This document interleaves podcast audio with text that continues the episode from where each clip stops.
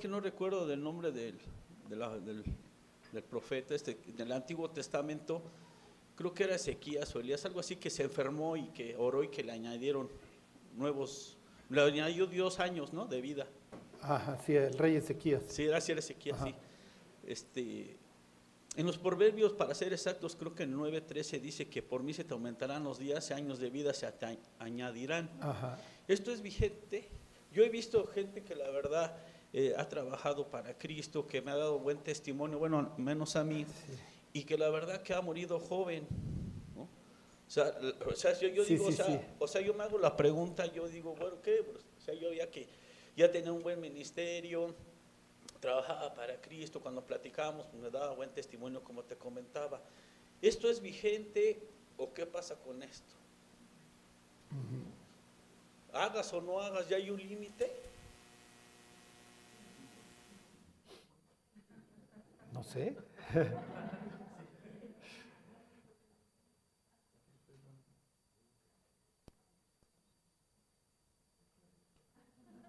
Es que su pregunta es muy buena. ¿Puedes alargar tu vida? Sí, sí, eso es lo que, a lo que yo me refiero. ¿no? Bueno, nosotros tenemos hijos pequeños.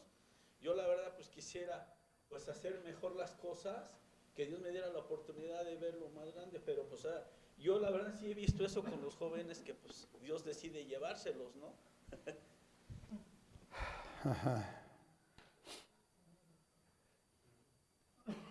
porque largura de días y años de vida y paz te aumentarán.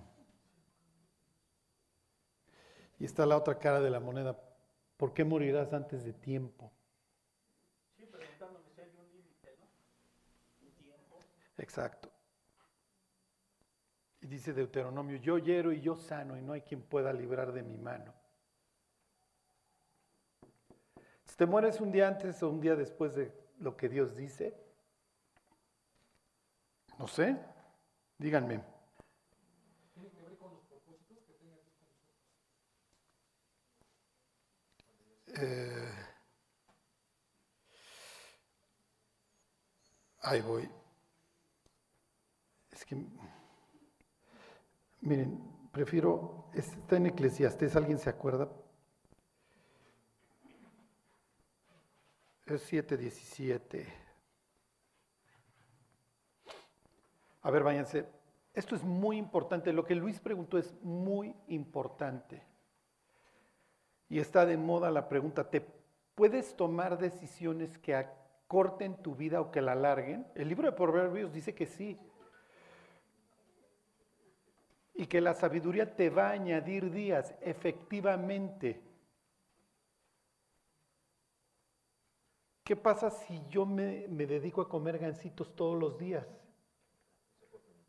Sí, o sea, tal vez Dios quiere que yo me muera a los 90, pero yo estoy tomando decisiones conscientes para destruir mi vida, para acabar con ella. Y dice Luis, sí, pero es que fue un buen cristiano y trabajó para Cristo. Ah, ok. Ahí es donde entra la sabiduría, ¿ok?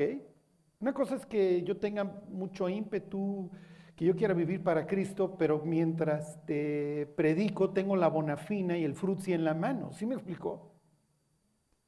Digo, es el caso de este David Rayner, que es muy famoso, ¿no? que estuvo ahí, evangelizando este, a los indígenas en, el norte de Estados Unidos.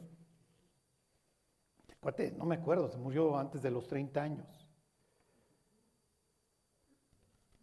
Ajá. Entonces, sí, efectivamente, la sabiduría, y ahorita les digo la palabra en concreto, Ahí no sería la sabiduría, sería el conocimiento lo que te va a alargar la vida. No quiere decir que no nos puedan atropellar saliendo de aquí. Ajá. Pero tú puedes tomar decisiones, además pocas decisiones que después de cierto tiempo tienen un efecto acumulativo para bien o para mal. Ajá. Entonces, efectivamente. Y no en ese caso no sería tanto la sabiduría, sería que sería el conocimiento. Ajá. Entonces, es muy importante. ¿Cuál sería aquí, o sea, cuál sería lo que nos diría Salomón? Apaguen las series y, agarren un libro de nutrición para empezar. ¿Sí me explicó? apaguen las series y sálganse a caminar. ¿Por qué? Porque efectivamente el conocimiento te va a añadir sabiduría, digo, te va a añadir días. ¿Sí me explicó? O sea, a la hora que tú empiezas a leer los gramos de azúcar en los productos y evitas el azúcar, les hago un paréntesis, el ser humano se muere por cuatro cosas, azúcar, estrés, inflamación y oxidación. Si tú evitas esas cuatro, es muy probable que alargues mucho tu vida, que no te estés enfermando. Sí, pero lo tuviste que entender. En algún momento tuviste que agarrar un libro y que alguien te lo explicara. Y además la sabiduría, no, es, no, vivimos en, en, un Israel viviendo un avivamiento en donde clamaría en las calles. Hoy la sabiduría no clama en las calles. Al contrario, tú prendes la tele y lo que vas a encontrar es toda una forma para la autodestrucción. Fíjense, ahí están en Eclesiastés. Dice, no hagas mucho mal ni seas insensato, porque habrás de morir antes de tu tiempo. O sea que efectivamente el ser humano tiene esta capacidad para, si es sabio, alargar su vida. ¿Sí? Entonces eso se resume, disculpa que te interrumpa, en que tienes que cuidarte, ¿no? Exactamente. Eso es lo que haría el, el sabio. Si me explico, no, pues yo quiero pues, añadirle días a mi vida, ¿no? Este, lo que pasa es que trae aparejado un precio, acuérdense, que es, bueno, pues tengo que evitar ciertas cosas, no, no, no puedo tragar el helado todos los días. Ajá. Entonces acuérdense cómo edificó, cómo se llenan los graneros, cómo hizo Dios el universo, ¿se acuerdan? Con sabiduría, con conocimiento y con inteligencia. La palabra dad es conocer, tienes elementos para tomar decisiones. Ajá. Bueno, y miren, siempre, lo que pasa es que siempre pues, nos queremos andar cotorreando, es como es la, época en que las cigarreras decían que fumar no te hacía daño y la gente, no, pues no te hace daño, ¿no? Pues no es cierto. Digo, y todo el mundo pues, lo sabíamos, pero nos hacemos locos. Entonces, ¿qué diría ahí Salomón? Eres un insensato. El avisado, el astuto sería la palabra ve mal y se esconde, pero el simple todo lo cree. Bueno, ¿alguien más quiere? Ajá. Sí, sí, sí, sí.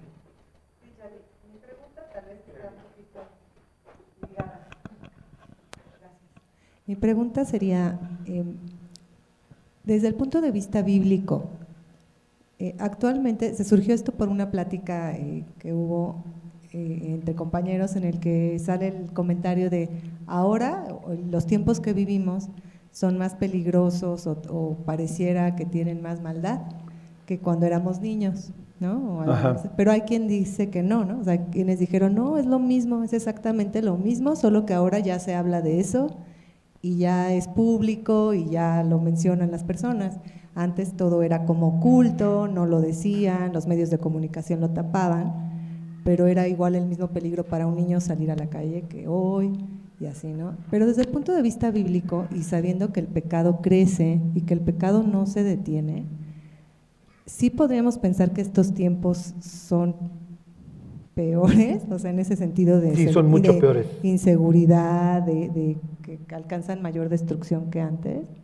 Sí, son mucho peores, mucho peores. Acuérdense que el peor día de la humanidad es hoy. Y el peor día de la humanidad va a ser mañana. Sí, es lo que dice Jesús, y por haberse multiplicado la maldad, el amor de muchos se enfriará. O sea, Jesús sí está partiendo de la base que en los últimos tiempos tiene una multiplicación del mal muy fuerte. Este, y se acuerdan de esta expresión que usa Pablo, porque el misterio de iniquidad ya está en acción. Entonces te está implicando algo que va en aumento. Y si se fijan, ese es el patrón en la Biblia. O sea, tienen una época de maldad que concluye en qué? En aumento y en juicio. Entonces viene un descenso por el propio juicio y se vuelve a pudrir y viene el juicio y se vuelve a pudrir y así sucesivamente. ¿Hasta qué? Hasta que Dios diga se acabó ya no, ya no lo voy a permitir. Se acabó este ciclo. Ajá. Pero sí, digo, no, resucitamos a nuestros bisabuelos y se suicidan. O sea, se tiran a, las llantas del camión. O sea, después de 24 horas, dirían, viven en una, una jaula de locos. Pues sí, pero pues es también la ranita, ¿no? Que pues, la van a ir viendo poco a poco. Entonces, ya la normalización de la maldad, ¿no? Ya nada nos sorprende, honestamente. Y sí es cierto, o sea, por un lado pues, el ser humano está podrido, o sea, la materia prima, pero nomás le abres tantito la puerta y pues, se desborda. Y es lo que ha sucedido. Entonces dice Pablo, solo que hay quien al presente lo detiene, refiriéndose a este crecimiento de maldad. Hasta que él a su vez se ha quitado en medio y entonces manifestar aquel inicuo. Entonces, ¿qué implica que llega un momento en donde Dios dice, a ver, te estás pudriendo, te gusta el mal, está bien, te entrego a él. Entonces Dios se va a quitar, pues que te gobierne el diablo, ándale, vamos a liberar un angelito de estos preciosos que están ahí abajo y pues, que te gobiernen, a ver cómo te va. Sí. ¿Alguien más? Ajá, sí, Roxana.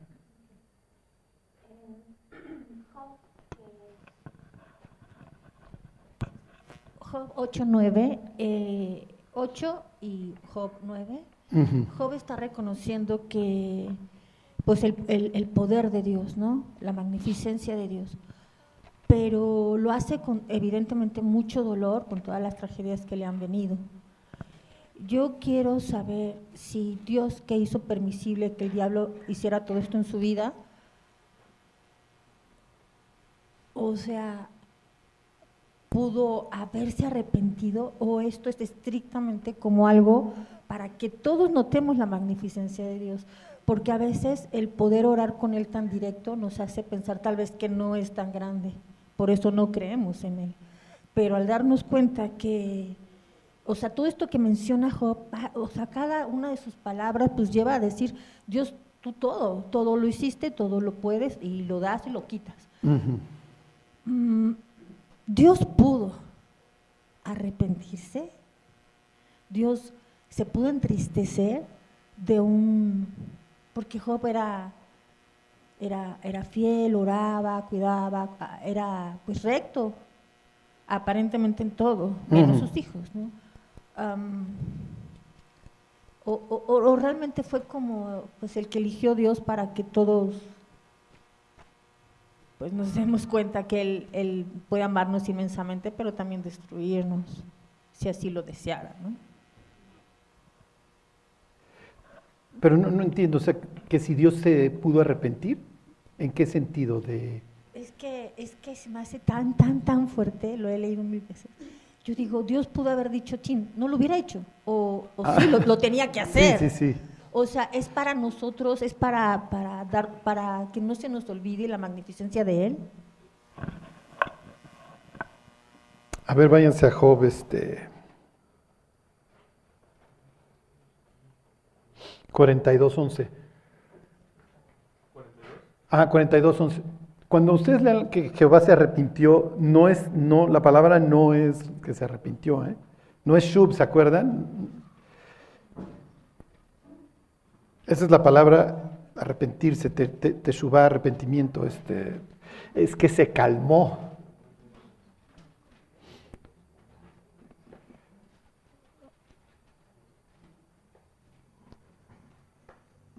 En la mayoría de los casos, no, no me acuerdo si en Génesis 6, ahorita les digo. Pero creo que inclusive en Génesis 6, cuando dice que Jehová se arrepintió de haber hecho al hombre. Bueno, ahorita les digo, ahí está en 42, 11.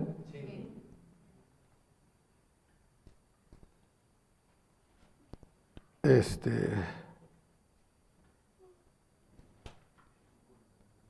Sí, no, inclusive en Génesis 6 es Naham. Es que se calma. No, acuérdense que Dios no es hombre para arrepentirse. A ver, esto.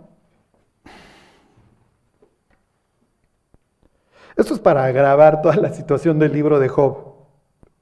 Dice, y vinieron a él todos sus hermanos y todas sus hermanas, y todos los que antes le habían conocido, y comieron con él pan en su casa y se condolieron de él ahí no hay ningún problema. Y le consolaron de todo aquel mal. ¿Quién se lo trajo? Sí. O sea, ni siquiera le está echando la culpa a Dios al diablo. ¿eh? O sea, te usé, Satanás. Yo fui el que le puso. O sea, Dios se lo trajo. No, no está negando la, la situación para nada a Dios. Es como pues, cuando suceden las tragedias y uno dice, bueno, es que, ¿por qué lo permitió Dios? Porque si no hubiera querido Dios, no sucede. Pues sí, sí lo permitió Dios y hasta cierto punto pues lo quiso porque lo pudo haber evitado. Es, lo que, es tu pregunta, ¿no? Tiene que ser, por alguna razón, Es que esa es la situación del libro de Job, que el, se llama, el concepto se llama teodicea, que quiere decir justificar a Dios. Pero lo que pasa es que acuérdense que el libro de Job te presenta estos, estas ventanas al cielo, ¿se acuerdan que muchas veces vemos en la Biblia? En donde Dios te invita a ver qué está sucediendo. Piensa en Apocalipsis 4 y 5. Juan ve una puerta abierta en el cielo, entra y ve el consejo, los querubines. ¿Sí me explicó? Y entonces Dios le da la oportunidad de ver qué está pasando en una tierra que se está pudriendo, qué está sucediendo al mismo tiempo en el plano celestial. Entonces así arranca el libro de Job. El libro de Job te dice que lo que está pasando acá tiene que ver con lo que sucede acá y viceversa. ¿Sí me explicó? Job no sabe, Job no se ha enterado que él estuvo en el orden del día, en el consejo, ¿sí me explicó? En esa sesión. Y que fue con lo que arrancaron. A ver, viene Satanás, entra el Satán, Satán quiere decir el adversario, entonces también la hace de procurador. Este tipo es un convenenciero. Entonces, a ver, orden del día, a ver, Ángel fulano, ¿de qué vamos a hablar hoy? No, pues está en el orden del día Job. Oh, Job es un gran hombre, ¿lo has considerado? Apartado del mal y recto, bla, bla, bla. Este cuate es un convenenciero, lo reta Satán. Job no sabe toda esa historia, ¿sí me explicó? Tal vez si Job hubiera sabido que en el cielo Dios lo está tratando de esta manera con tanto honor, igual y la sufre menos porque sabe que al final de cuentas hay un propósito. Efectivamente, nos lo encontramos al final del libro. Empezamos con 7 mil camellos, acabamos con 14 mil. Empezamos con una bola de borrachos, acabamos con Penina, Gemima y no me acuerdo cómo se llama la otra hija, hermosas. ¿Sí me explicó? Acaba en una bendición doble. Sí, pero en el Inter el tipo no ve lo duro sino lo tupido y sufre muchísimo. Entonces, oye, vamos a justificar a Dios. ¿Qué, dices en el velorio cuando están enterrando al niño? No, es que Dios tiene un propósito. Pues sí, sí, sí lo tiene. Y Dios no va a negar la paternidad del daño, ¿sí me explicó? Como no lo hace aquí en 42.11. Pero el ser humano, por eso está el libro de Job, porque el ser humano lucha con ¿por qué permites esto, Dios? Además a los buenos les debería de ir bien, ¿no? No, ¿qué diría Job? No, yo era bueno. Es más, yo, a mí me regaña todo el mundo que yo digo que soy bueno. Pero estos tontitos que también me están regañando, no saben que allá arriba efectivamente sí me consideran bueno. O sea, cuando Job dice que es un buen tipo, Dios le diría, sí lo eres, Job. Yo mismo se lo dije aquí al consejo. Tú eres un hombre recto y apartado del mal, íntegro. Y que aun cuando te quité todo, retuviste tu integridad. ¿Sí se entiende? Entonces, acuérdense que la literatura de la sabiduría lidia con estos problemas, cómo navego la vida, cuál es el propósito de la vida y qué hago ante la desgracia, cómo me enfrento a la desgracia. Pero no, no, se puede entender. piensa en la persona que tiene 30 años de edad cáncer, ¿no? ¿Qué le vas a decir? Oh, Dios tiene un problema para tu vida, padrísimo. Y es más, te quedan como seis meses, así que disfrútalo al máximo. Entonces, miren, cuando no sepan qué decir, no digan nada. en serio, porque siempre creemos que tenemos que llenar el vacío. Y no es cierto. Entonces, ¿qué hay que hacer?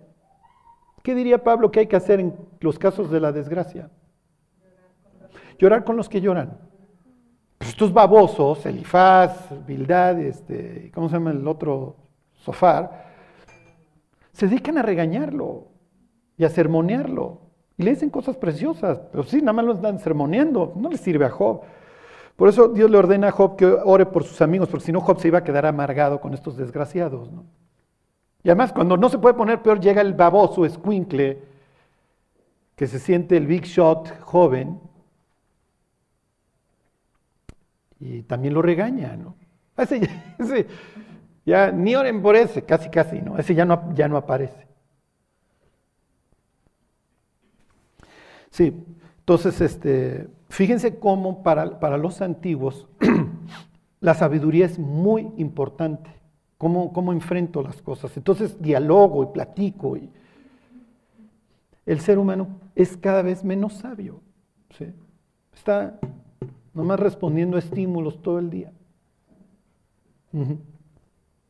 Que nos presenta los medios, etcétera, y no, no, no debe ser así. Entonces acuérdense, apagad la tele. Un nuevo mandamiento os doy. Apagad la tele. O el iPad, o lo, que ustedes quieran, porque desperdiciamos muchísimo tiempo. Y entonces llegamos a, a cierta edad, volteamos y decimos, si hubiera yo sabido tantas cosas, sí, pero ahora nunca es tarde. ¿eh? Nunca es tarde. Yo creo que todos los que estamos aquí ya rucones, digo, ustedes no, no creerían mi edad, digo, lo entiendo, pero bueno, los que estamos aquí rucones, o sea, lo que daríamos por regresar a los 20 años. Y ustedes dirán, Charlie, ¿para ti qué? Tendrías que regresar 15. bueno, alguien más. Ya, por salud mental detengo mis burradas. Ajá. A, ver, Marco, y, luego allá atrás y ya. Ajá. Segundo Corintios 12, ahí cuando Pablo empieza a hablar de la infanta, dice que, primero dice que fue transportado, fue arrebatado hasta el tercer cielo, luego al paraíso. Ajá. ¿A qué se refiere con esto? ¿A dónde lo llevan? ¿O por qué el tercer cielo? Sí, acuérdense que la semana estuve ahí en Uxmal y entonces el guía nos estaba enseñando el templo y entonces nos decía, miren, este es el árbol de la vida y no me 13 pisos, no me acuerdo qué. Y entonces le dije, es que los antiguos representaban el cosmos en sus templos. Y me dice, sí, sí. Acuérdense que los israelitas describen el cosmos en su templo. Y ese va a ser el patrón a lo largo de toda la Biblia hasta el Apocalipsis. Por eso tienen ustedes estas expresiones de, los perros estarán fuera. Ajá. O todos estos conceptos en el Evangelio de Marcos de que unos están fuera y otros están adentro. ¿Por qué? Porque tienes el atrio que determina quién está afuera y quién está adentro. Luego tienes la tienda, o la casa, o el tabernáculo, que tiene dos secciones. El lugar santo y el lugar santísimo. Entonces tienen tripartita. Tienen Está el atrio y adentro tienes un patio, luego tienes un cuarto y luego tienes otro cuarto. Ajá. Entonces, cuando Pablo, el, tercer cuarto, el lugar santísimo es donde se, se, encuentra el sumo sacerdote con Dios. Cuando Pablo dice que ascendió al tercer cielo, está diciendo que llegó a la casa de Dios, a la presencia de Dios.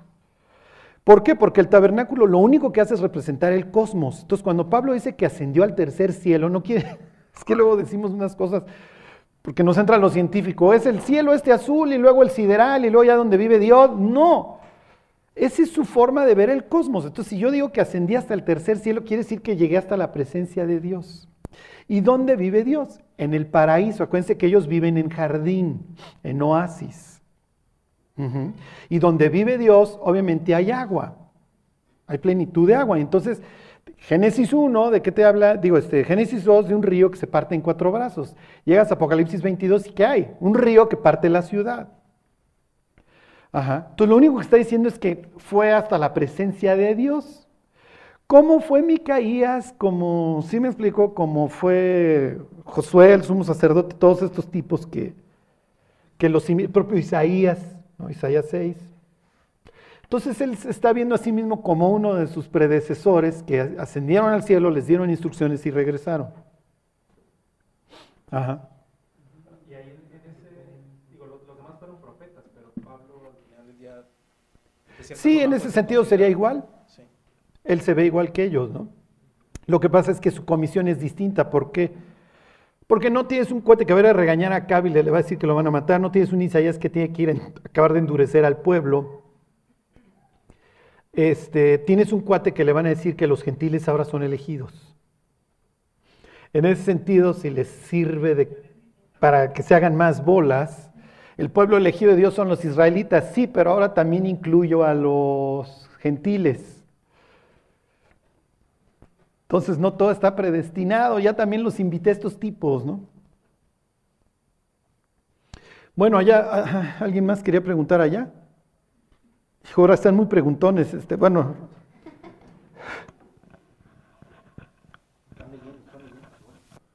Perdón, Charlie. Eh, regresando un poquito a Job, eh, entiendo que entonces Dios le aceptó el reto a, a Satanás. Esa es una. Y la otra, bueno, pues finalmente la Biblia es un libro de enseñanza y sabiduría y nos está mostrando está sacrificando tal vez a Job pues, para que todos los demás sepamos pues de lo que se trata, de que Dios tiene todo el poder y, que nosotros, eh, el, único propósito de Dios, no importa que aquí nos mutilen, nos enfermemos de cáncer a los 30 años, eh, el objetivo pues es llegar a su presencia.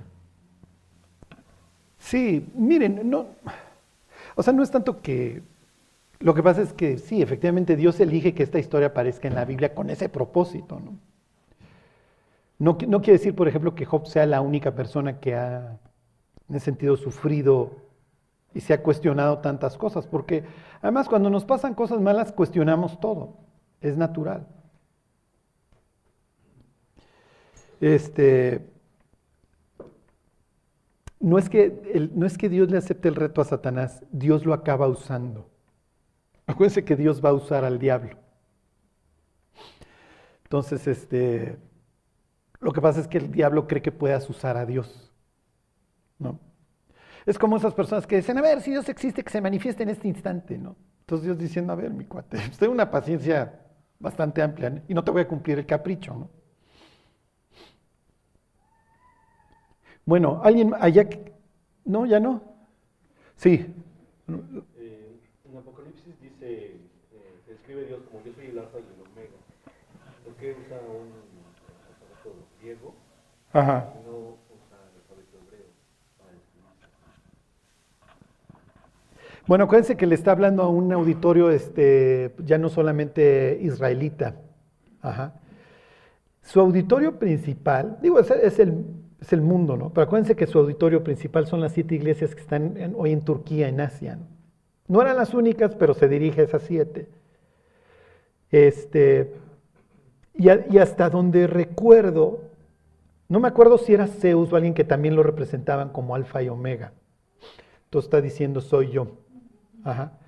Este, había una expresión de Zeus que era el que era, el que es y el que será. Y Jesús lo cambia y dice el que era, el que es y el que ha de venir. En ese sentido, acuérdense que los autores bíblicos van a tomar conceptos de su época para comunicarse con las personas de su época, si no, no, no los van a entender. Pero muchas veces, este, como les diré, esta forma de, utilizar el lenguaje es también para burlarse del otro Dios. ¿En qué, diferencia hay que Zeus, y esto es previo, que decían que Zeus es el Dios que era, que es y que será? A, yo soy el que es, el que era, el que es y el que ha de venir. ¿Cuál sería la diferencia? ¿Cómo acaba el Apocalipsis? Sea aquí el tabernáculo de Dios con los hombres. Sí, pero yo quiero estar con el ser humano, no soy un Dios ajeno que me estoy embriagando en el Olimpo. ¿Se entiende? el cristiano le podía decir al pagano, mira, mi Dios es el que era, el que es, y va a venir porque quiere tener comunión conmigo. El tuyo dices que seguirá siendo, pero no tiene nada que ver contigo.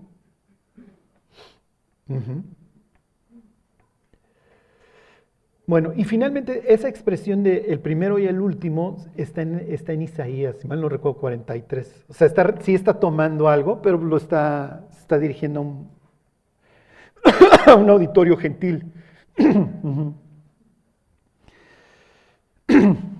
Sí, sí, no creo que le haya caído muy en gracia a los israelitas el alfa y la omega, ¿no? Bueno, ¿ya? Sí. ahí está la última. Bueno, acertadamente, como, como lo mencionaste hace un rato, no es que el diablo rete a Dios para... Ajá. No es que el diablo rete a Dios para, para ver qué tanto aguanta Job. Eh, yo creo que es más la convicción que uno tiene como humano para aceptar a nuestro Padre.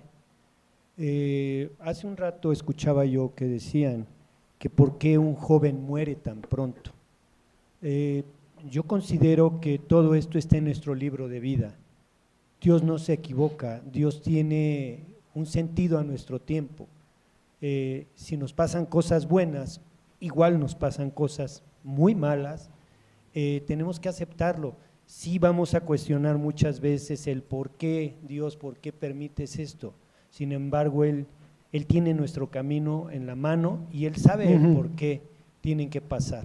Eh, yo considero que Job no, no fue el, mártir de, eh, para que nosotros en nuestro tiempo nos diéramos cuenta que tenemos que amar a Dios. Simplemente es la prueba de que tenemos que estar eh, de acuerdo en, nuestra, en la palabra de nuestro Padre y que tenemos que seguir adelante, eh, como dice el dicho, hasta de las nubes, nubes grises cae agua limpia. Entonces tenemos que aceptar cómo vienen las cosas. Sí. Miren, finalmente esa es, la, esa es la conclusión a la que lleva Job, ¿no? Este, miren, váyanse a Job 13:15. O sea, efectivamente, lo que sucede es que cuando estamos en medio del problema no, no va a haber palabras, es lo que finalmente va a acabar sucediendo, que, que vayan a arreglar la situación. Y es lo que dice efectivamente Job, ¿no? Recibiremos de Dios el bien y no el mal. Por eso es un gran cuate, ¿no? Y por eso el, Nuevo Testamento también lo va, lo va a honrar. Y no solamente el Nuevo Testamento, ¿se acuerdan que le dice Dios a Ezequiel, aunque estuvieran delante de mí Job, Noé y Daniel? Dice, he aquí aunque él me matare, en él esperaré. No obstante, defenderé delante de él mis caminos. O sea, no estoy de acuerdo, pero no voy a cambiar mi, devoción a ti.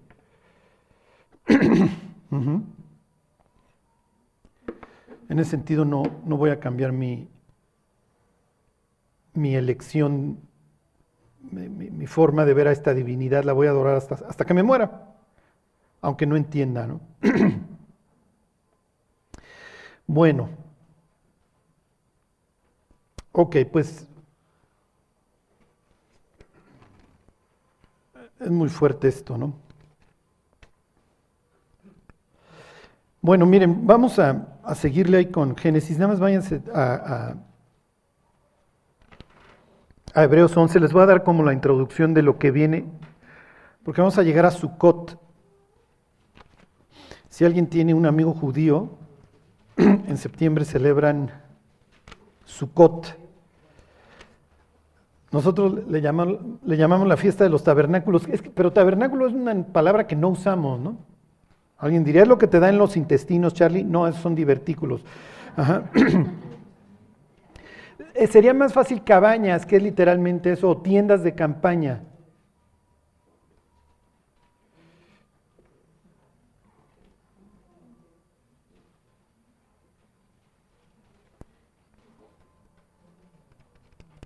Este.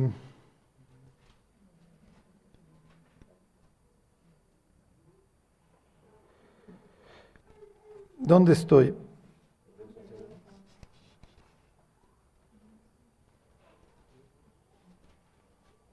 ¿Dónde está que por la fe Abraham vivió en tiendas? Este,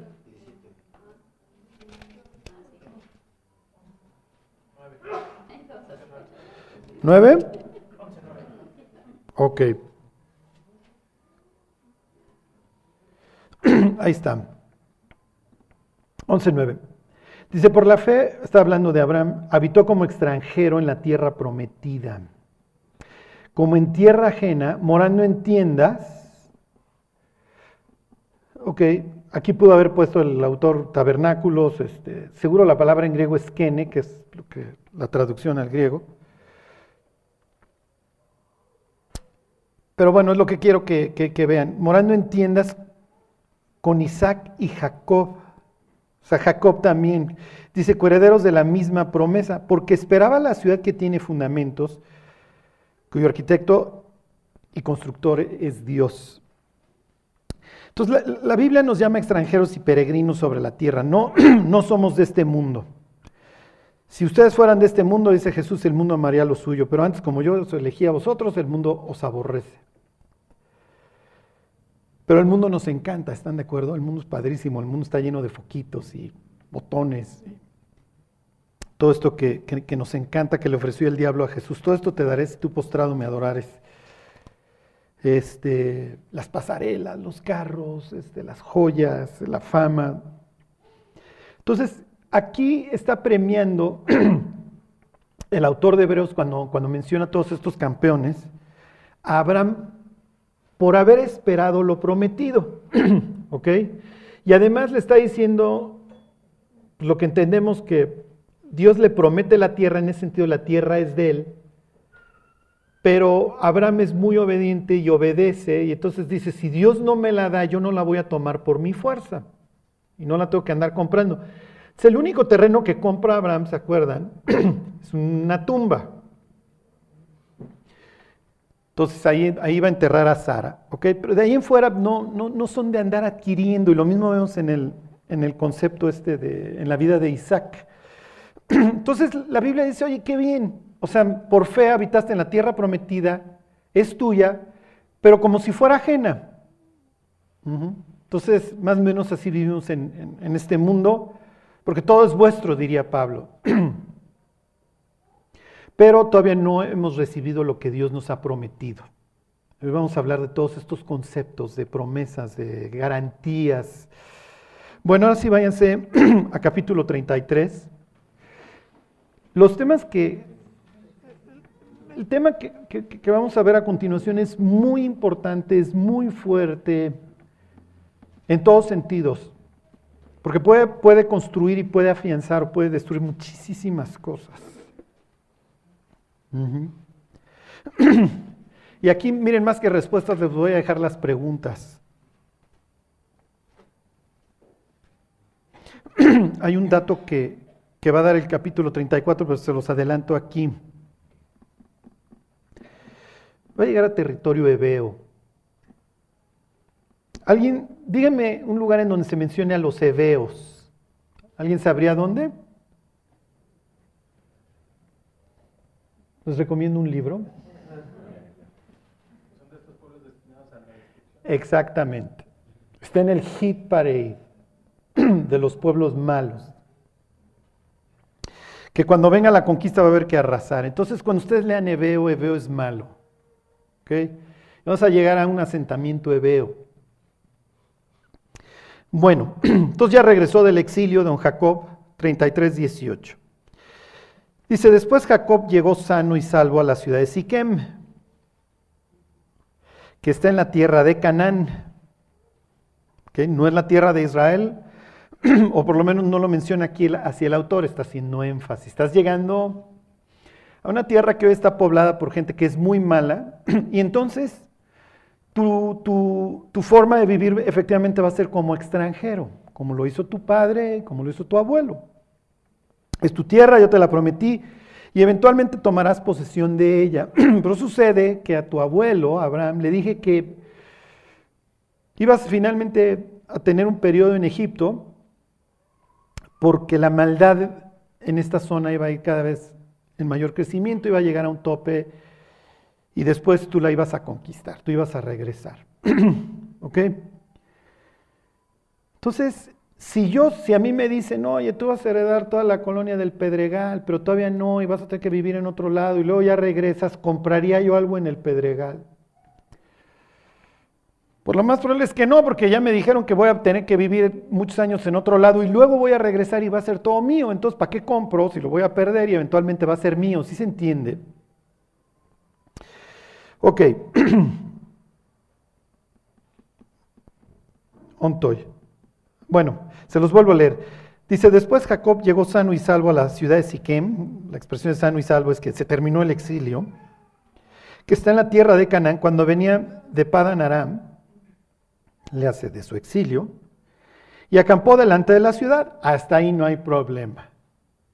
Y el autor de Hebreos diría que padre, eres igual que tu papá, eres igual que tu abuelo, habitas como, como extranjero en tierra ajena, aunque es tu tierra. Versículo 19, y compró una parte del campo. Mm, ok. Donde plantó su tienda de mano de los hijos de Amor, padre de Siquem, por cien monedas. Y erigió ahí un altar y lo llamó el Eloje Israel. Dios, el Dios de Israel, es mi Dios.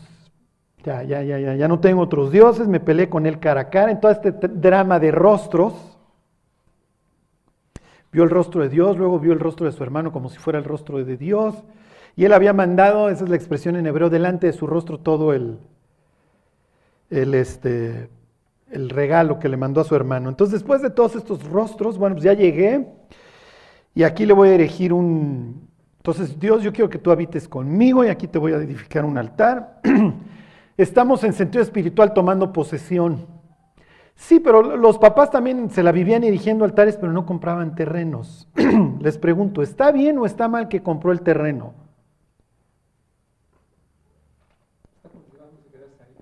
¿Mande? Se está estableciendo. Más va a ser su tierra, ¿no? ¿Y qué diría el autor de Hebreos después del 11.9 que leímos? Oye, llegaste a Sucot y Sucot quiere decir tiendas. Ajá.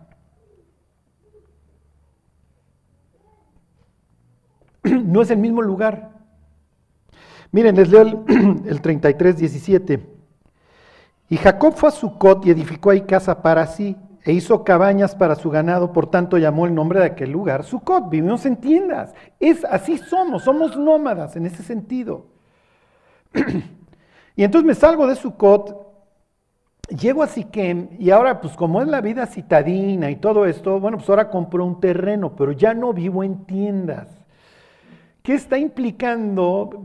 Y lo que quiero que vean es el contraste. Me salí de Sucot y ahora me voy a ir a una tierra hebea y ahí sí compro tierra. ¿Qué implica que esté yo comprando tierra de los hebeos? O sea, quiero que cuando ustedes vean los lugares, no necesitan mapa necesariamente, pero que piensen, ¿qué me quiere decir el autor y qué tiene que ver esto con mi vida?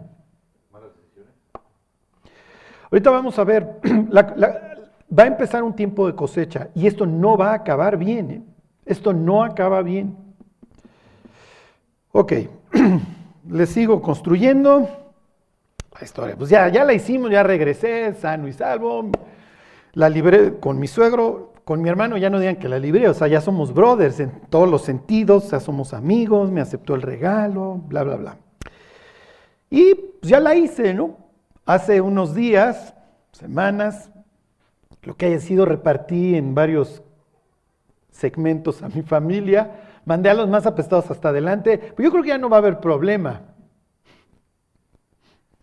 Ok, versículo 34. Salió. Acuérdense, los verbos es muy importante, salió. Salió Dina, la hija de Lea. Dina, ¿a qué le suena en hebreo? Dan, ¿se acuerdan? Daniel, Dan, ¿se acuerdan? Juicio. Por ahí andan Dan y Neftalik, son hijos de, de la sierva de Raquel. Dan quiere decir juicio. La, la tía de Dan le puso a, a su este, hija Dina. Entonces sigue este conflicto, ¿ok? Los nombres siguen teniendo mucho que ver. Entonces este odio Lea, Raquel, se sigue reflejando en los nombres. Cuando nace mi hija le pongo Dina, porque pues, tú a uno de tus hijastros le pusiste Dan, ¿no? Entonces nos seguimos dando de trancazos. Sí, pero el nombre también tiene que ver porque quiere decir juicio y algo aquí va a suceder. Ok, salió Dina, la hija de Lea, la cual ésta había dado a luz a Jacob a ver a las hijas del país. ¿Ok? En términos de aquel entonces, y hasta la fecha en algunos países árabes, las mujeres no se pasean solas. ¿Ok? Entonces, la escena que está, que está mencionando el autor aquí de, de Génesis es una escena similar a Desiree Jackson, ¿se acuerdan? Cuando subió al cuarto con Mike Tyson. Y entonces ella cree que subió a jugar ajedrez o Monopoly con el boxeador. Y el boxeador dice, oye, subes a mi cuarto en un hotel a las 11 de la noche, pues no es para ver palomitas y Netflix, o sea, ajá.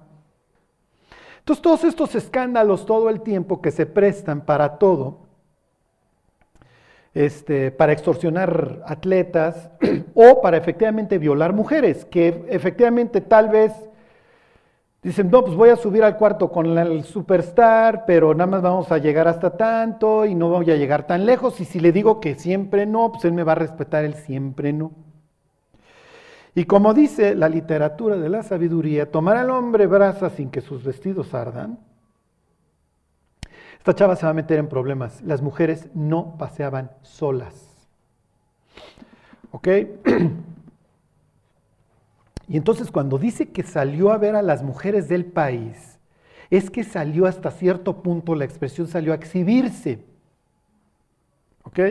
Y por lo que va a narrar el pasaje, eh, ha de haber sido atractiva.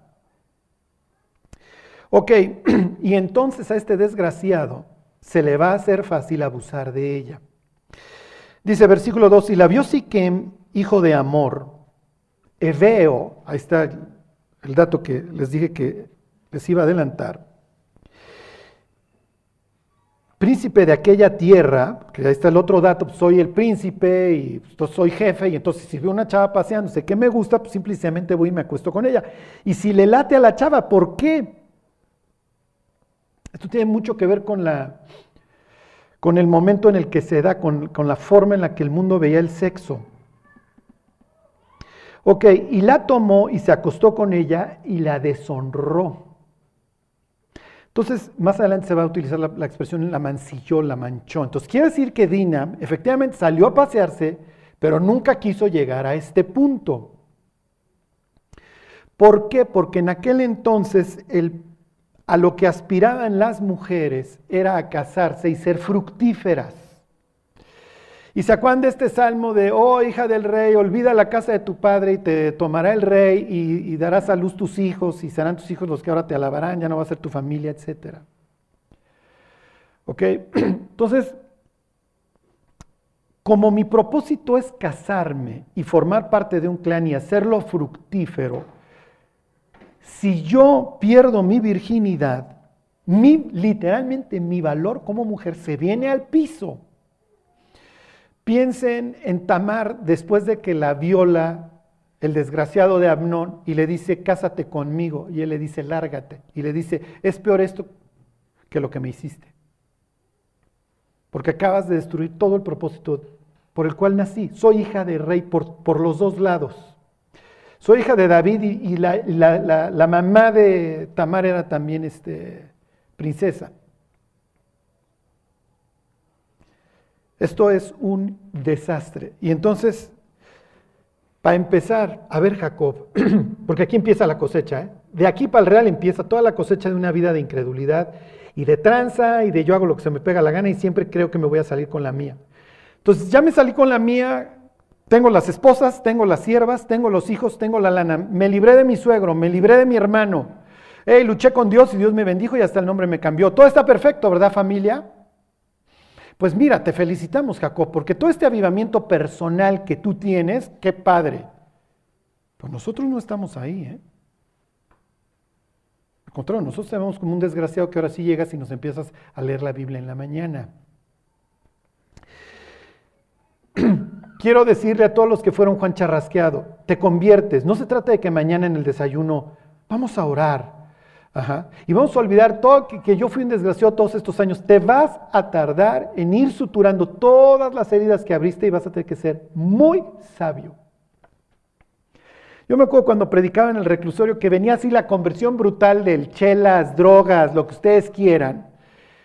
Y esperaba que la familia alcanzara ese ritmo bíblico el siguiente domingo en la mañana. Bola de incrédulos. Y destruiste la familia, destruiste el patrimonio. Y ahora llegas, llego y me resisto una Biblia en la mano y empieza a agarrar a bibliazos. No, yo todavía no llego ahí.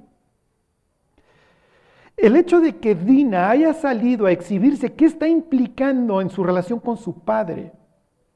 Para empezar. ¿Ya vieron? Esto está hecho pedazos, esto es, esto es una desgracia. Entonces, pues como a mí mi papá nunca me peló y soy hijo de la aborrecida, le hace lea, mi papá nos alucina. O sea, el primer cuate que me dice que tengo bonita letra, lo veo con ojos de corazón. Es lo que está sucediendo, se exhibió. Llegó el príncipe, se le hace fácil, a ver tú fulana, ¿quién eres? ¿Qué haces aquí paseándote sola? ¿Dónde está tu mamá? ¿Dónde están los chaperones? ¿Dónde está la familia? Usted deshonró, te veo como literalmente una cualquiera. Uy, uy, uy, uy. Versículo 3, pero su alma se apegó a Dina. La hija de Lea se enamoró de la joven y habló al corazón de ella. Esto es muy, muy fuerte. Ok, y aquí vamos. El inventor del sexo, ¿quién fue? Dios. Charlie, Dios no es mojigato, no, no. Da la casualidad que no. Da la casualidad que todo esto de ir en ascenso, tener un clímax, etcétera, se le ocurrió a Dios y así diseñó al ser humano. ¿Ok? Para que tuviera, encontrara placer. No solamente eso, sucede que cuando los, el ser humano tiene relaciones sexuales, libera ¿eh? ciertos neurotransmisores. Especialmente la mujer, cuando alcanza el clímax con un hombre, libera toneladas de oxitocina y eso le genera apego. Estos cuates no se conocen, es la deshonra, pero luego no puede vivir sin ella. ¿Por qué? Porque efectivamente el sexo está diseñado para afianzar una relación, es echarle concreto a una relación. Cuando una persona se dedica a tener sexo con diversas gentes, es lo mismo que andar pegando la lengua en el congelador y jalándola va dejando pedazos de sí mismo por allá hasta que se cauteriza, hasta que se vuelve insensible. Entonces lo que el sexo genera, y así lo planeó Dios, es que la pareja, ¿sí me explico? Generara esta reacción química y entonces se vieran distintos después de la relación sexual. Y entonces ya no puedo vivir sin esta persona, generé un apego muy fuerte. Entonces dentro de todas las cosas que Dios planeó con el sexo no solamente era la procreación, era que las relaciones se afianzaran, se solidificaran. Entonces, por eso cuando hay, viene el divorcio, ¿sí? no es de que, ahí tú te llevas tu parte y yo me llevo la mía. No, no, o sea, te estás, te estás llevando parte de mi vida y yo me estoy llevando parte de la tuya. Por eso se sufre tanto. Aunque ustedes no lo crean, una de las peores causas de depresión es el divorcio. ¿Por qué? Porque efectivamente todo esto que experimenté con una persona ahora, ahora ya se rompió, se destruyó y, y, cuando la veo, pues finalmente tengo una historia con aquella persona, no solamente física, sino también química dentro de mi cráneo. Este tipo quedó prendido de Dina. y entonces Oye, Dina, este, porfa, este, vaya a saber qué rollos le echaba cuando le hablaba al corazón, pero la quiere conquistar ahora sí. Está enamorado de ella, está bruto. ¿Ok? Está total y perfectamente enamorado. Y aunque ustedes no lo crean, así fue diseñada la relación. Hombres y mujeres empiezan a tener relaciones sexuales, están babosos, están idiotas, literalmente. Todos hemos visto gente enamorada. Están brutos. ¿Por qué? Porque sí, efectivamente todo esto está circulando en su cerebro. Y luego, ¿qué es lo que sucede? Empieza desde un punto de vista químico, la persona pasa así de la dope, de la dopamina a la serotonina, a, a una relación que es mucho más tranquila, mucho más calmada. Ajá. Y entonces viene, las parejas tienen esta capacidad de generar una relación armoniosa. Ajá. Las parejas que lo logran, entonces ahí tienen sus hijos, ¿qué es lo que sucede? Y aquí les va, y les voy a hacer ir haciendo varios paréntesis. El hombre alcanza su, su cenit sexual más o menos por ahí de los 26, 27 años. Y de ahí, no quiere decir que, que, necesariamente no voy a tener deseo, etcétera, pero ya alcanzó, ¿sí me explicó? Un hombre casado de 30, 40 años, lo que, lo que muchas veces busca ya es estabilidad. ¿Ok? La mujer alcanza, vamos a decir, su, su cenit sexual por ahí entre los 30 y los 35 años. ¿Qué es lo que sucede? ¿Ven cómo se cruzan? ¿Por qué lo planeaste así, Dios? Bueno, pues si tienes a la esposa alborotada a los 35, si tú tienes 40, bueno, pues síganle dando vuelo a la hilacha, pásenla bien, muchachos, ¿sí se entiende? Sí, pero ¿qué pasa si el cuate ya no la está pelando, ya ha hecho panza, si me explico, ya le vale? ¿Sacuán? Que el 75-80% de los divorcios, ¿quiénes lo inician hoy? Las mujeres. Entonces, todos estos tiempos que Dios planeó correctamente, hoy, sirve, hoy los utiliza el diablo para desquiciar los matrimonios. Entonces está bien, qué bueno tú cuarentón, que ya quieras algo relax, ya no te quieres estar peleando todo el día con tu mujer, lo que quieres es que los niños estén bien peinados y vayan con tus papás y todo sea en paz. Sí, pero ella tiene la hormona alborotada para, todos, para todas las cosas. Entonces, si no la entiendes, que, esto, que esto tiene épocas, esto se vuelve un desastre. Ahí es donde entra el conocimiento. Es mejor saber. ¿Ok? es mejor saber. Dios planeó también que el ser humano y la mujer fuéramos distintos. ¿Para qué? Para que tuvieras esta necesidad de negarte y entonces entender a la otra persona. El sexo cumple muchas funciones, saludables, etc. Las personas más felices, aunque ustedes no lo crean, son quienes? Los casados. Sí, lo que pasa es que están entrevistando a los que siguen casados. Sí. Y los que se divorciaron, no, los que se divorciaron vivieron un infierno. Entonces, estas encuestas que te dicen que los casados son los más felices, sí, pero estás entrevistando al cuate que lleva muchos años casado y que ya aguantó. Y que ya está en esa época, así me explico, relax y lo que quiere es una relación estable y se entiende con su mujer. Y se dice que no lo regañan, mi Ajá. Entonces, esto implica, ¿qué implica? Ay, este cuate trae la hormona alborotada, yo como mujer, bueno, me tengo que dar. Ay, esta chava trae la hormona alborotada, pues ni modo, pues me tengo que dar. Sí. Y eso me lleva a negarme a mí mismo y al final encontrar algo, efectivamente, correcto, placentero, en donde creces, en unidad, lo que ustedes quieran. Si Kem no, no entiende de ciencia, él no sabe de oxitocina y epinefrina y todas estas finas que suceden en el cerebro, pero el tipo está prendido de la chava. y va a hacer lo que sea, literalmente lo que sea para casarse con ella. Sí, sí, pero sucede que las mujeres, acuérdense, y el matrimonio no se llevaba a cabo por conceptos románticos en la humanidad hasta hace 100 años. El concepto de casarte con alguien que te gusta tiene 100 años. Los otros miles de años para atrás la gente no se casaba con quien le gustaba. Los reyes no se casaban con la chava que le gustaba. Para eso tenían sus amantes. Ese es otro boleto. ¿Ok? Pero la gente no se casaba por amor romántico, se casaba por conveniencia, se casaba por pacto.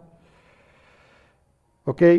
Y en ese sentido, y tómelo en el contexto de esa época, las hijas son muy valiosas, porque me sirven para establecer pactos. Si yo soy un tipo rico y tengo una hija bella, no se la voy a dar a cualquier pelado, ¿están de acuerdo? se la voy a dar a un hombre poderoso. Porque, pues, oye, vamos a estar en el... Entonces, el hecho de que vea, la vea este tipo, este Siquem y la deshonre, ¿qué mensaje le manda a la familia? ¿Qué mensaje le manda a la familia de Dina? Les pregunto, ¿se puede casar con ella después de que la violó? Jimmy dice que no, categóricamente. O sea, no. ¿Alguien diría otra cosa? ¿Si ve? Otros dicen que sí. ¿Hay alguna razón? ¿Alguien quisiera decir una razón de por qué sí se puede casar con ella? Bueno, esa sería una, una causa, no podrían, o sea, es que es una contradicción porque la, la ley diría que tendría que hacerlo, pero para los judíos. Pero también al mismo tiempo les dice que no pueden mezclarse con los planes que están ahí en Canaán. Ya ven cómo esta historia empieza a tener muchas variables, porque aparte se veo. Hijo, me quiero, quiero que mi hija se case con un hebeo. Luego, luego dijeron que no. ¿Qué va, qué va a decir Jacob? para que vean cómo, o sea, lo que, está, lo que está pasando por el cerebro de Jacob cuando, le, cuando se entere que, que el príncipe del lugar violó a su hija, la cantidad de cosas que le van a pasar por el cerebro. Además de que Jacob finalmente algo entiende de la naturaleza femenina, tiene cuatro esposas. Y además, ¿qué hice? Y esto no es lo que yo esperaba. Y además llegué a la tierra prometida, todo debería estar saliendo bien, ¿no? Es muy importante que seamos muy sabios, muy prudentes con la vida que arrastramos. Bueno, ¿se puede casar con ella, sí o no? A ver, váyanse a Éxodo 22. Así es, decía Marco, bueno, es que para los israelitas, así es la zona, ¿eh? Así es la zona. Vamos a hablar del sexo prematrimonial, es de lo que va a tratar Éxodo 22.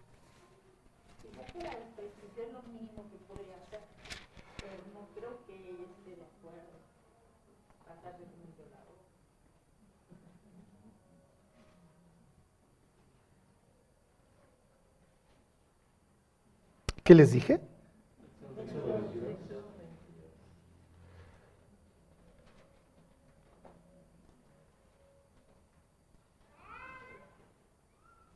22, 16, y ahorita vemos el caso en, en Deuteronomio. Este. Bueno,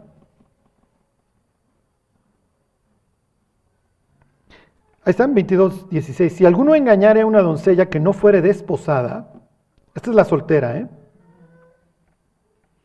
Y durmiere con ella, deberá dotarla y tomarla por mujer. Si su padre no quisiere dársela, él le pesará plata conforme a la dote de las vírgenes. Ok, aquí estamos partiendo de la base de que la, la engaña, la seduce, oye, mi reina, me voy a casar contigo y venga para acá y, a la mera hora la hija llega con domingo 7, oye, ¿qué querés, papá? Pues me acosté con fulano, este, me quiero casar con él. Y... a ver, pues que se caiga el cuate. ¿ok? El dinero, la dote, se daba en dos pagos. Uno se daba como garantía y el otro se daba en el momento previo o días antes de la boda. Acuérdense que te estoy resarciendo, te estoy comprando a tu hija y te estoy resarciendo del daño, de la pérdida que, le estás, que, vas a sufrir. Había, había intercambio de lana. El papá le daba parte de la dote o la dote completa o lo que él quisiera a la hija, pero no es un dinero que la hija pueda ir gastando, es un, seguro, ¿se acuerdan? Eso lo vimos en la historia con Jacob. Y la dote que dice, ya se gastó nuestra dote, nuestro papá le valió, nunca nos dio nada. Es el caso. ¿Ok? Ya, me acosté con ella. A ver, váyanse de Deuteronomio, este... 22, 28. ¿Ya lo encontraste o qué, mi Jimmy? ¿Y te sientes mucho? Bueno, a ver. no, está bien. Qué bueno porque...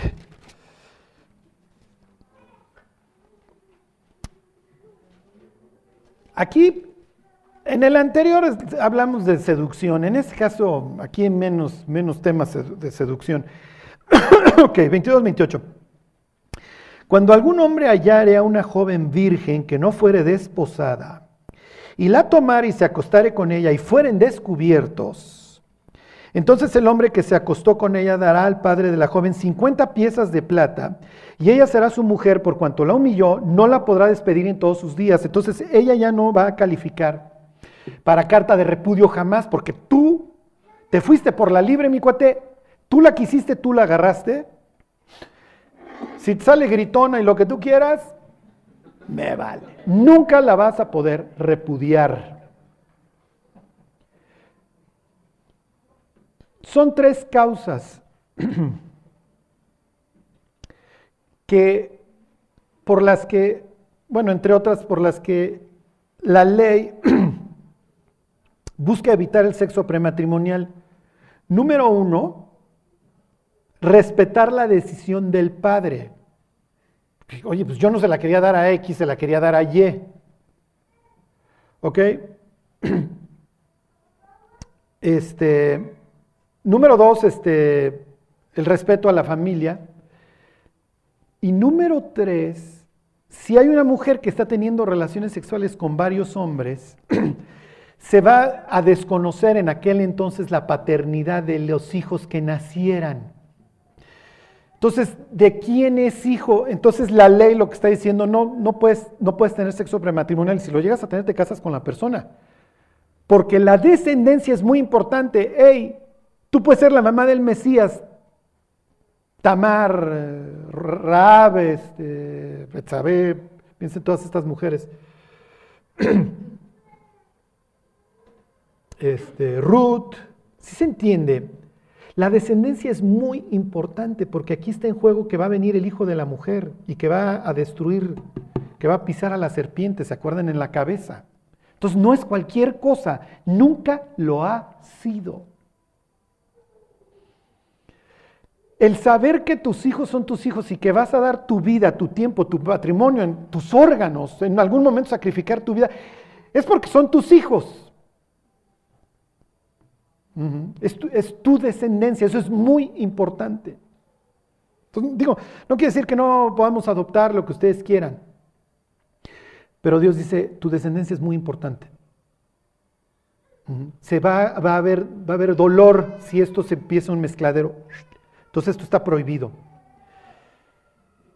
Ok, sucede que el papá tiene la opción de no darla, pero cobra la herencia, cobra la dote. ¿Por qué? Porque el cuate que se cabe casando con ella es muy probable que no quiera dotarla, porque ya fue de otro hombre. Entonces, a ver, me la llevo, la cuido, etcétera, lo que tú quieras, pero te voy a ofrecer una dote menor. Así era la vida. Así era la vida. Está bien, pero yo como papá ya cobré la dote. ¿Sí se entiende? Ahora váyanse a Efesios capítulo 1. En ese sentido, la Biblia presenta a los cristianos como la novia, como la esposa que fue comprada. ¿Y cuánto le costó al novio el precio? ¿Eh? Su vida. Su vida. No hay mayor amor que este. El primer pago se daba como garantía.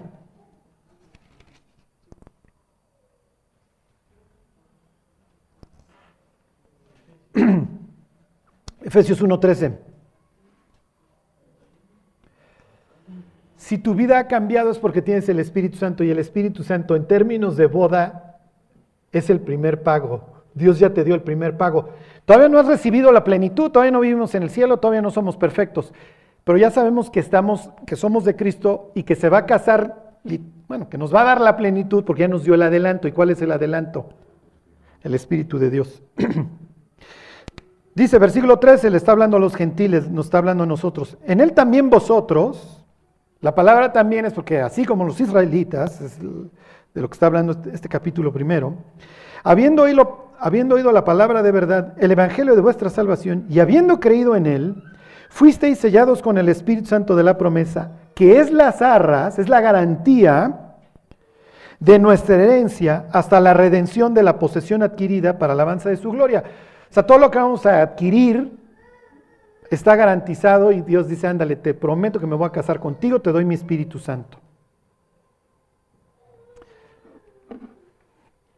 Ya, ya, no me nada más les, les dejo un adelanto ahí en la historia.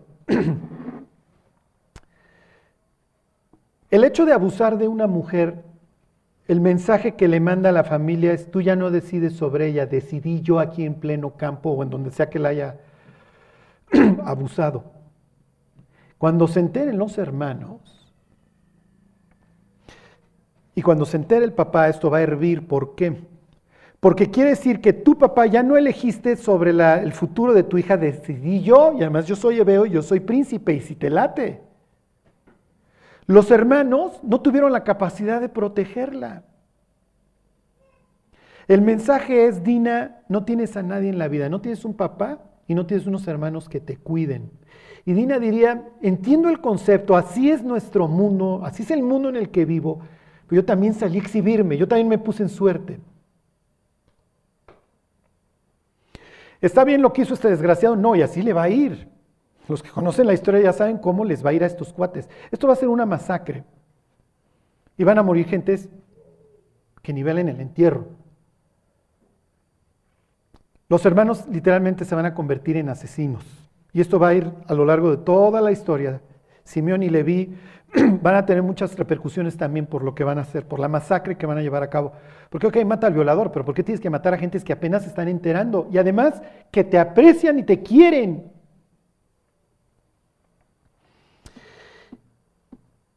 Y con esto termino. Todos los que tengan hijas, hijos, porque pues esto ya, ya no solamente sufren estos abusos los, las mujeres, de ninguna manera vamos a justificar que una persona viole a otra. Pero esto es hoy de lo más común que a la chamaca se le hace fácil ir a la borrachera, se pone un cohete de aquellos y a la mañana siguiente se va a enterar de que la abusaron. Oye, estuvo mal que la violaran, por supuesto, el otro es un desgraciado, es un violador. La ley castigaba con, con, este, con pena de muerte al, violador, pero cuando se trataba de una soltera, te casas con ella, y si no, pues pagas la dote, mi cote. El mundo en el que vivimos es horrible y los hebeos en ese sentido espiritualmente no han cambiado. Y cuando ven una víctima, el depredador, el depredador es un desgraciado. Entonces, oye, voy a ir a la fiesta y estoy partiendo de la base de que no me van a hacer nada. Estás partiendo de la base inocente de que no vas a ir con los depredadores, ¿eh? de que no te vas a meter a, jugar entre tiburones. Porque el tiburón cuando te vea te va, te va a morder una pierna. Tú sabes si te arriesgas. Esto como le llaman hoy los gringos, el date rape, es de lo más común. Y tenemos una serie de dinas, de tamares. Tamar no, porque ella fue hasta cierto punto también una víctima y mucho más de su papá, que vio la tempestad y, y quiso tapar el sol con un dedo. Pero tenemos que decirle a nuestros hijos, si te vas a ir a meter a ese lugar, tú tienes que saber que estás nadando con tiburones y que puedes perder un brazo. ¿eh? Porque el mundo no es bonito por más foquitos y más música y más lindura que le pongas. Y puedes terminar con tu vida teniendo pesadillas, depresión para el resto de tu existencia. Imagínense la escena de ver a tus dos hermanos entrar, agarrarte por los brazos, ambos dos salpicados por todos lados de sangre, estar escuchando gritos y gemidos, ver a tu esposo, porque finalmente ya, va, ya sí se van a dar en matrimonio con el que vives, revolcándose con el cuchillo en el vientre y vámonos. ¿Cómo que vámonos? Yo me, me voy a casar con este. ¿Cuál te vas a casar? Lárgate, vámonos. Y todo lo que, como haya llegado ahora tu proyecto de vida, se acabó. Ya que te estén jalando tus dos hermanos, y órale, y te vienes y vamos a seguir caminando y a ver si eh, los pueblos aledaños no vienen a exterminarnos, porque era lo que tenía que suceder. Cuando tienes un pueblo que se que andar exterminando a otros, pues es natural que te vengan a exterminar a ti. y cuando Jacob voltea, tiene una hija ultrajada, unos hijos asesinos y obviamente pueblos aledaños que lo van a querer matar. Esto no estaba en el script, Dios. No, no, nunca lo estuvo. Nunca lo estuvo. ¿Te acuerdas cuando le robaste la primogenitura? Y te acuerdas, y te acuerdas, y te acuerdas, y te acuerdas. Bueno, pues hoy está la cosecha. Entonces, miren, finalmente cuando, cuando llegamos a Cristo, a lo que nos dedicamos es a reconstruir nuestra vida día a día, día a día. Y con esto yo no les quiero decir que vamos a tener una cosecha nivel, nivel Jacob, Dios no lo quiera, ¿no? La historia acaba bien, todos los hermanos se convierten, las puertas del cielo tienen sus nombres, pero va a tomar mucho tiempo y muchos años. Y va a ser una cosecha espantosa. Entonces, el sexo no es simplemente voy y me acuesto con una persona, tiene muchas implicaciones detrás. Si algún día les preguntan, oye, ¿por qué Dios no quiere esto? Por tu bien. Porque quiere que lo disfrutes para variar. No quiere que lo sufras. Tan tan. Quiere que lo disfrutes. Oye, es que yo quiero probar antes de casarme. Esto no es heladería en donde puedo el de pistache. es que qué tal que no nos entendemos. ¿Cómo te vas a entender con una persona desde un punto de vista sexual en el primer encuentro? Ni en el 2 ni en el 3. Ah, esto es ridículo. O sea, el, mundo, y el mundo sufre. Sí, queremos hacer lo que se nos pegue la gana y que nos vaya bien. No, no funciona así. No funciona así. Entonces, miren, realmente esta idea no es de que Dios sea mojigato y díganle a las personas, Dios no es mojigato, a él se le ocurrió toda esta idea. Pero lo hizo con, con, el propósito de que el hombre la pasara bien, no la pasara mal. Y hoy no la están pasando bien. Esa es la realidad. Entonces, hay que, y miren, no vamos a insistir nomás a los jóvenes, o sea, esto ya es todo el espectro, ¿no? Hasta los 90 años, luego hay viejitos que dicen, tranquilo, mi cuate, relájese. Esto genera, genera consecuencias no solamente a nivel físico, sino también espiritual y mental. Entonces no, no es algo con lo que Dios quiso que estuviéramos jugando. Entonces, los que tengan la oportunidad de hablar con los jóvenes, eso, dígale, llévala relax, mi cuate. Y no hagas del sexo un ídolo. No, no hagas del no, no lo tienes que hacer. ¿Quieres casar? Ponte a chambear, gana una lana, gana dinero, mi cuate. Vas a sostener a tu mujer y pues, cásate. Y sé feliz. Bueno, pues vamos a orar y nos, y nos vamos. Señor, te queremos dar gracias por, por tu palabra, Dios, gracias por, por lo que nos enseñas y Dios, danos la sabiduría, Señor, para, para navegar esta vida y también para, para poder enseñar a otro en estos temas, Dios, para que pues finalmente podamos ser un pueblo desde un punto de vista mental sano, Dios. Guárdanos, Señor. Te lo pedimos en el nombre de Jesús. Amén.